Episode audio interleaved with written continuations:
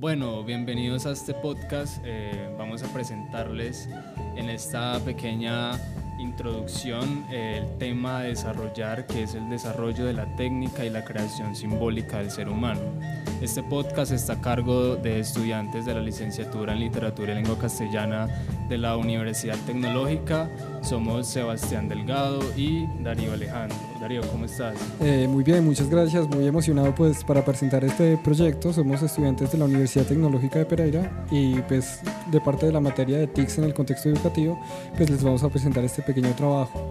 Este pequeño trabajo se trata del desarrollo de la técnica en la creación simbólica. Esto es pues de manera breve y concisa trata de mirar todos los procesos técnicos eh, en lo material y en lo simbólico para el desarrollo del ser humano. Eh, les voy a presentar a mi amigo Sebastián que les va a dar un contexto breve y conciso acerca de este tema. Bueno, para empezar este contexto es importante hacer una diferenciación, eh, digamos, muy pertinente para, para, abordar este tema y es hablar un poco acerca de las tecnologías y la divulgación de estas con el mundo simbólico. No solo en este podcast nos remontaremos al origen de las tecnologías a partir de Gutenberg, pues digamos que hay artefactos anteriores a esta época como el cincel, la pluma, incluso el papiro, que comprenden ya una técnica aplicada, con la gran diferencia pues de que con Gutenberg se da una mayor sofisticación. Entonces lo importante es comenzar eh, resaltando este concepto de la tecnología y el símbolo de una manera en que la tecnología sirve como fijación y transmisión de los símbolos. Los símbolos son importantes para la conservación de una cultura y aquí es donde la técnica provee de un soporte técnico para que éste pueda efectuarse pues sin este soporte la durabilidad del contenido es muy muy poco probable. Los libros, por ejemplo, son un medio de comunicación, aunque no lo parezcan, que sirve como un soporte a la divulgación simbólica de una cultura y pone de relieve esta idiosincrasia que la identifica. Por ejemplo, hablemos del papiro o las piedras talladas, que serían otros ejemplos aparte del libro.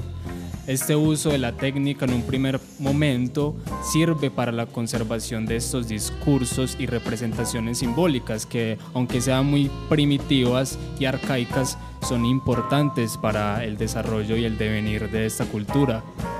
Está claro pues que en un primer momento la palabra articulada, fonéticamente hablando, ocurrió primero en la prehistoria que en la más antigua forma de escritura. Sin embargo, esta palabra, con medios de comunicación como la radio más contemporáneos, han permitido que se masifique este contenido lingüístico y simbólico también, porque es propio de la naturaleza humana. También permite que una amplificación se dé a cabo del conocimiento de estos. Es gracias a la técnica y lo que deriva de ella que la conservación es posible, como mencionamos anteriormente, y que las culturas a través de los símbolos se puedan ir desenvolviendo de una manera adecuada y que permita que el legado llegue a generaciones posteriores. La técnica pues es la, el lugar donde la interacción entre los individuos es posible y no de una manera simple y monótona, sino de una manera diversificada y espontánea. Ya no solo es a través de la palabra, sino también con la llegada de la técnica a través de la escritura, que a su vez pues no está limitada a nacer y morir en el momento en que se efectúa como la palabra, sino que evita que el mensaje no se pierda en el tiempo, dotando al lenguaje de una permanencia y asincronicidad que con la palabra fonéticamente articulada no logra y que desemboca pues en la creación de símbolos y sistemas de creencias que influyen en gran medida en el devenir de la humanidad. Bueno, a continuación el compañero Darío va a ahondar más un poco en estos dos conceptos que son técnica y símbolo. Bueno, como les había mencionado anteriormente, eh, les voy a explicar primero cada uno de los conceptos con cierta precisión, ¿cierto? Eh, vamos a hablar primero de lo que se puede referir como técnica. La técnica, como nos mencionaba pues ya nuestro amigo, eh, no se refiere solamente a, los herramientas o a los equipos industriales para realizar ciertas tareas que ejerce el ser humano, sino que también son los procesos y las formas en el que se ejecuta las tareas del ser humano. Eh, tenemos una cita que lo ha mencionado pues ya Freud en el malestar de la cultura, ¿cierto? Eh, en una de sus aclaraciones y afirmaciones es de que el ser humano al fin y al cabo es un dios con prototipo o con una clase de prótesis. Dice exactamente, un dios con prótesis, bastante magnífico cuando se coloca todos sus artefactos, pero estos no crecen de su cuerpo y a veces procura ciertos sabores. Eh, lo que nos menciona acá el maestro Freud es acerca de todas estas características que no son pertenecientes al, al cuerpo ni a eh, la evolución del ser humano, sino más como artefactos exteriores del cuerpo del ser humano. Esto se puede tomar como las herramientas manuales o como todos los procesos industrializados. Eh, el uso de máquinas, de ejercicios, de procesos, de formas. Eh, el ser humano adquirió un proceso supremo por la capacidad de realizar infinidad de obras de mayor rapidez y eficiencia con artefactos o usos externos que pues, produce la naturaleza del cuerpo. Eh, ya Freud nos menciona una propiedad que es adquirida en el desarrollo del sujeto y a lo largo de su vida, pero no es inerte a él. La particularidad humana también está en el uso eh, no solamente en el ser humano, sino en otras especies como mamíferos y bacterias. Eh, un ejemplo breve de esto es por ejemplo, algunos mamíferos que utilizan piedras como utensilios para poder abrir la cáscara de alimentos demasiado fuertes. Eh, también algunos hongos que se encuentran en las hojas, pues al ser consumidos por insectos, estos hongos empiezan a habitar el cuerpo del huésped y pues a crecer desde ahí y el insecto muere. Esto también es como una demostración de que algunas especies utilizan también la técnica para la sobrevivencia. Desde aquí ya podemos sacar una pequeña idea eh, de que es inefable que el uso de la técnica es un ejercicio inteligente de la utilidad para la sobrevivencia de la especie. Mm, la palabra técnica viene del griego tecne, que a su vez viene del sustantivo antiguo y moderno tenji, que significa arte, derivado de otro verbo, que es el ticto, que significa parir y generar y dar a luz. En este vocablo pues subyace el tema de las artes y la sensibilidad, desde luego el tema de la creatividad y por lo tanto no es extraño que el uso de esta palabra que utilizaban en los tiempos de los presocráticos sean referenciadas a los artesanos, a los que hacían el ejercicio de la elaboración manual. Entonces tenemos un campo muy claro para poder conceptualizar lo que es la técnica. Podemos atestiguar con el recorrido que nos presenta Leori Gournat en el texto El gesto y la palabra, que nos presentan los primeros indicios de la técnica mucho antes del origen como palabra, o sea, como lo explicamos anteriormente, etimológica, eh, sino ya desde una forma antropológica, ¿cierto? El sinyantropo, que utilizaba el uso de la piedra, los arcanotropos, que utilizan la creación de herramientas, los paleóntropos inerdentales y demás generaciones evolutivas del antepasado humano desarrollaron no solamente el objeto, sino la forma y el uso. Con el pasar del tiempo, su cuerpo se adaptaba con mayor facilidad a los ejercicios manuales, la independencia de los dedos y el tamaño de los músculos. En este punto se establece la técnica desde su origen etimológico, histórico, biológico y social. Eh, ahora pues les voy a presentar el segundo concepto que tenemos para analizar, que sería la manifestación simbólica, ¿cierto? Eh, como ya lo habíamos mencionado al inicio de esta presentación, el énfasis que se dará en este discurso será sobre las influencias de la técnica en lo simbólico, pues cómo esta interfiere, influye en los ejercicios simbólicos que hace el ser humano. Un ejemplo claro es el ejercicio que estamos haciendo actualmente, es un ejercicio pedagógico, pues estamos utilizando eh, desde lo técnico manual hasta lo técnico simbólico, eh, se puede referenciar el, el, uso de herramientas tecnológicas como es una interfaz de audio, un micrófono condensado, un equipo de una estación de audio digital y desde lo técnico simbólico hacer la tarea de buscar un método factible para la enseñanza de un tema lo podríamos hacer sencillamente de una forma clásica como sería presentar un tema en un aula académico frente a algún grupo de estudiantes, pero este estamos utilizando herramientas como sería la radio y es, esto ya puede demostrarnos una manera de tecnificar la expresión y la pedagogía. Cassier también nos menciona un poco dentro de su libro de la antropología filosófica, eh, donde lo simbólico es también la forma de expresión y la forma de lo nombrado, de significar. En una cita precisa, el hombre construye su mundo simbólico sirviéndose de los materiales más pobres y escasos. Lo que vitalmente importa no son los ladrillos y, y las piedras concretos, sino su función general como forma arquitectónica en el reino del lenguaje. Su función simbólica general es que vivifica los signos materiales y los hace hablar. Sin este principio vivificador, el mundo humano sería sordo y mudo. Esto nos refiere a la capacidad de significar todo lo creado. Esto de por sí sería una manera de simbolizar desde los, los principios más básicos que sería el lenguaje el desarrollo de construcciones mentales que permiten categorizar y ordenar el mundo. Ese sería uno de los principios más básicos. Ya desde las culturas griegas encontramos una afirmación importante desde Aristóteles. Define el hombre como un ser vivo que tiene logos.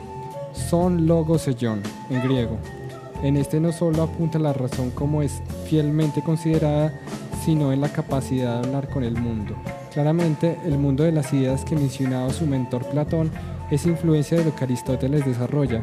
No es el casual que el mito platónico de la caverna en el libro de la República sea constantemente citado, no solo por parte de la memoria del pensamiento griego, sino también por la funcionalidad simbólica que éste tiene. En este caso, la técnica se expresa en la explicación profunda de diferentes conceptos a través de ejercicios hermenéuticos.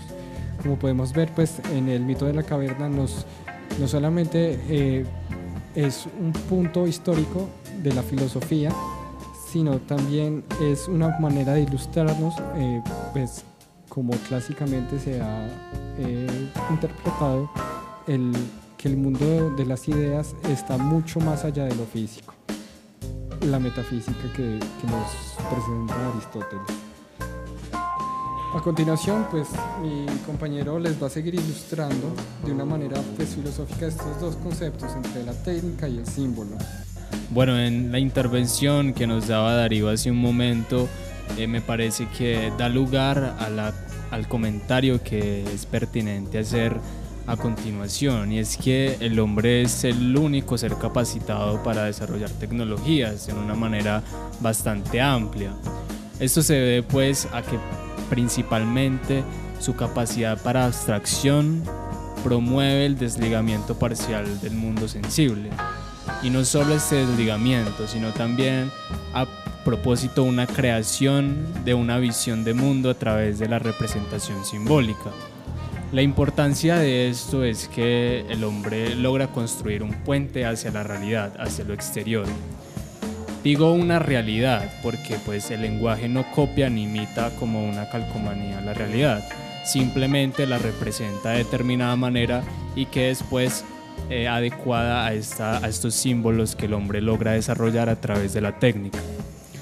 En este sentido, pues entendemos por el lenguaje no solo el medio que nos permite comunicarnos entre sí, con nosotros, con nuestra familia, nuestros amigos, sino que también el lenguaje es el lente que nos permite dotar de un significado a los fenómenos del mundo y relacionarnos con ellos de acuerdo a esta representación simbólica que les mencionaba anteriormente.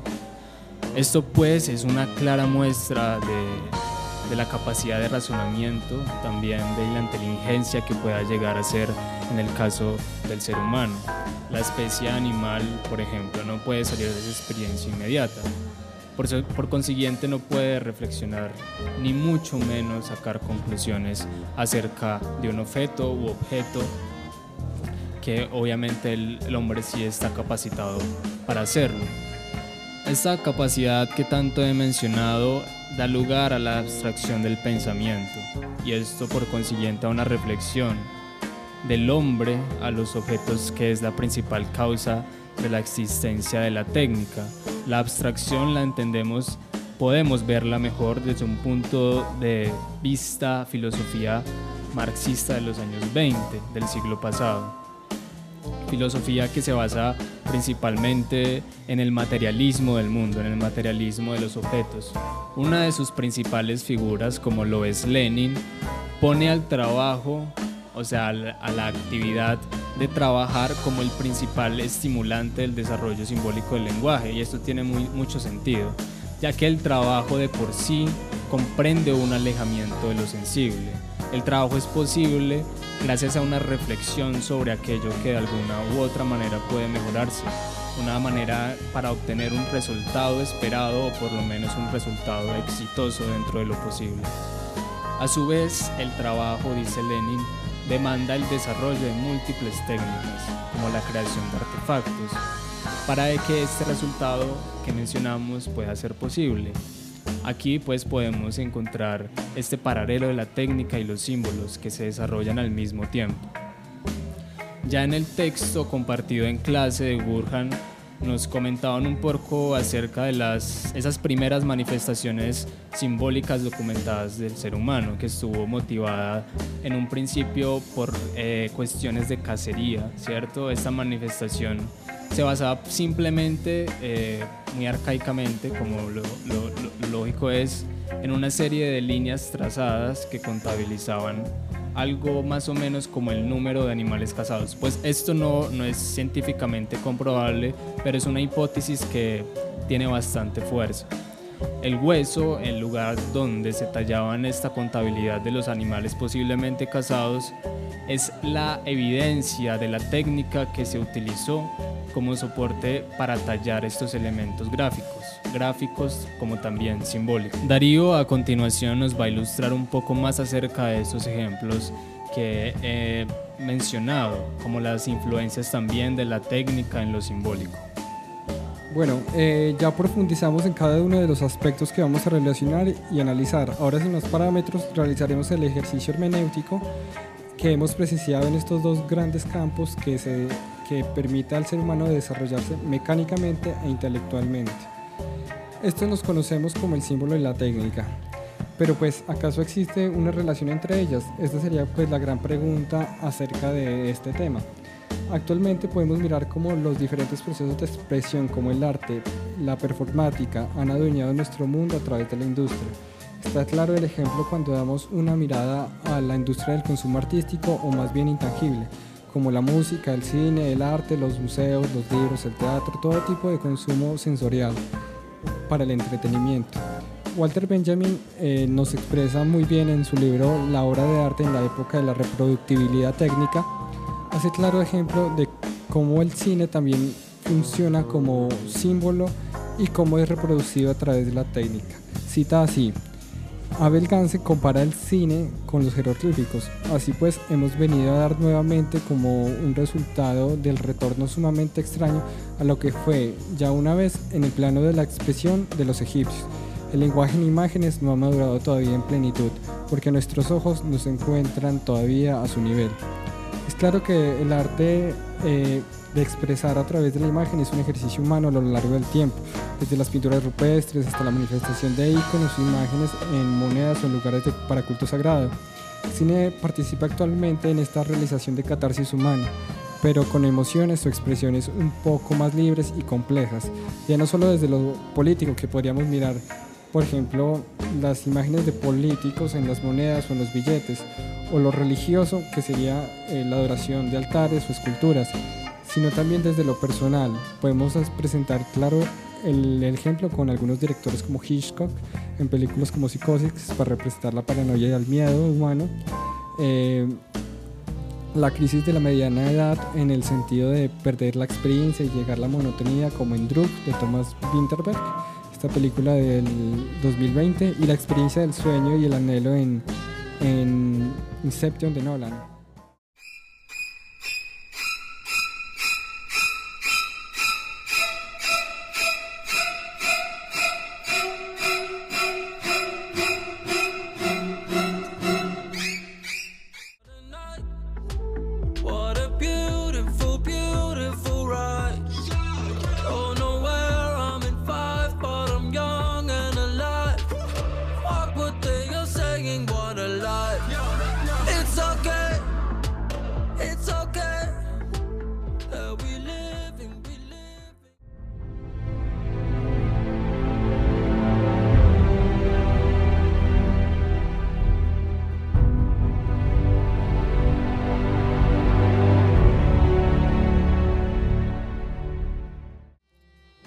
Podemos escuchar un poco de los soundtracks que pertenecen a, a estas eh, creaciones audiovisuales. A continuación, pues vamos a, a, ilustrar un poco acerca de las manifestaciones en el arte, ¿cierto? Cómo el arte se convierte en un producto que se puede reproducir mecánica y simbólicamente.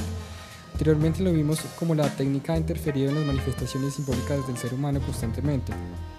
Y en nuestra contemporaneidad, este es ilustrado constantemente en la llamada de la industria del arte. La industria del arte, como vemos ya no solamente la reproductividad técnica en el consumo del cine, de la televisión, el performance, el teatro, eh, todas las formas publicitarias que podemos encontrar en, el, internet, eh, sino también en la música. Para esto pues voy a hacer un claro énfasis en este último, dando iniciación a un invitado que nos van a presentar cómo algunos de los métodos y las técnicas que se han utilizado en la industria de la música para lograr ganar hits o para poder lograr eh, un gran consumo de la música. Y acá miraremos una de las maneras más precisas donde se encuentran estas influencias de lo técnico en lo simbólico. Claramente vamos a presentar una persona con los suficientes conocimientos en lo que es producción musical y lo que es el eh, desarrollo técnico en la música, que tiene bastantes conocimientos en la industria y que nos va a presentar con ejemplos precisos eh, cómo es que constantemente la industria nos ha presentado los mismos factores para que se crean los mismos grandes hits con formas muy repetitivas.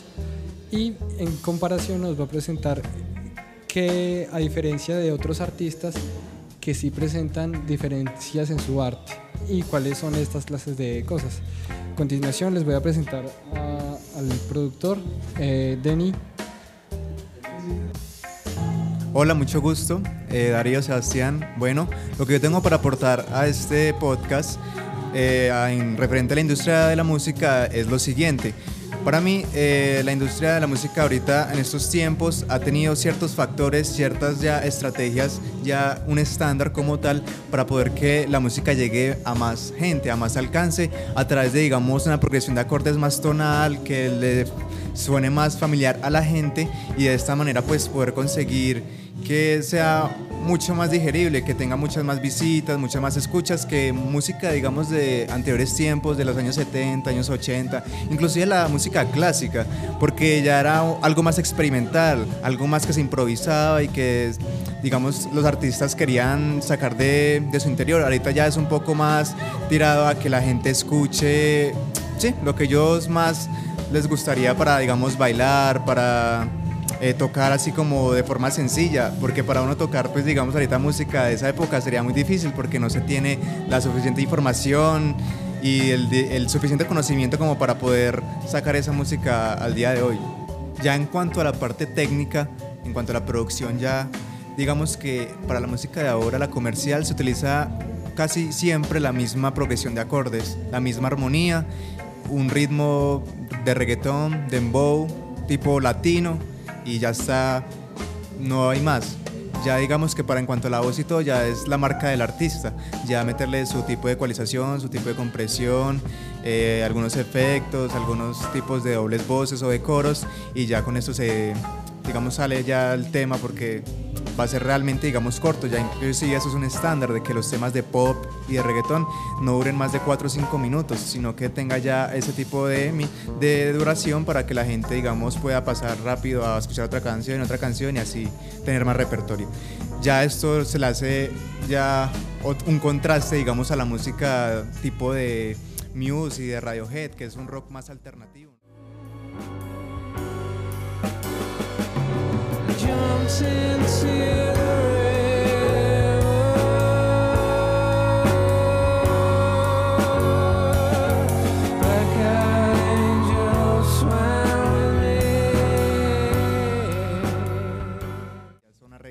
Súper distintos que ya no se basan tanto, digamos, en la armonía, sino en la sonoridad, en lo que ellos creen que suena bien y que eso cuadra justo en lo que ellos quieren transmitir a las personas. En base a esto ya finalizo y les dejo este dato. Muchísimas gracias por la invitación. Hasta luego. Bueno, muchas gracias a nuestro invitado y ya pues para concluir vamos a comentar algo muy, muy conclusivamente, ¿cierto? Podemos ver la técnica ya finalmente como eh, ha sido un elemento fundamental para el desarrollo del ser humano. Desde sus más antiguas, el papiro, la piedra, el cincel, desde sus más antiguas representaciones está ligada estrechamente con el simbolismo y con el lenguaje, de las que se tiene pues un conocimiento científico e historiado, porque no podemos hablar más allá de lo que nos limita esta, este documento histórico que nos hace saber las altas ciencias respetadas. Es a través pues de esta técnica donde las aplicaciones que provee esta, el humano está en la facultad de producir. Vemos el ejemplo de la eh, producción de música, ¿cierto? Que se encuentra un estancamiento creativo con nuestro invitado, con su intervención. Y eh, voy a dar paso a Darío para que nos comente un poco más acerca de esta conclusión y cerrar así el podcast. Eh, bueno, para concluir brevemente, hemos mirado como las manifestaciones creativas también han sido un fruto de la técnica. Eh, como miramos el viaje a la luna, no simplemente fue un acto de Apolo 19, sino de Luciano Samosata anteriormente en, en los escritos helenísticos que se interpretaba en la idea de mirar el mundo hacia arriba, ¿cierto? A través de la luna. También como lo mencionaba Julio Verne en sus textos sobre grandes estructuras de metal que futuramente se convirtieron en los futuros submarinos. Esto, el mito, la imaginación, eh, la técnica, incluso lo que escuchamos todos los días, es una forma de reproductibilidad técnica. Bueno, con eso concluimos. Muchas gracias a nuestros oyentes y fue un placer.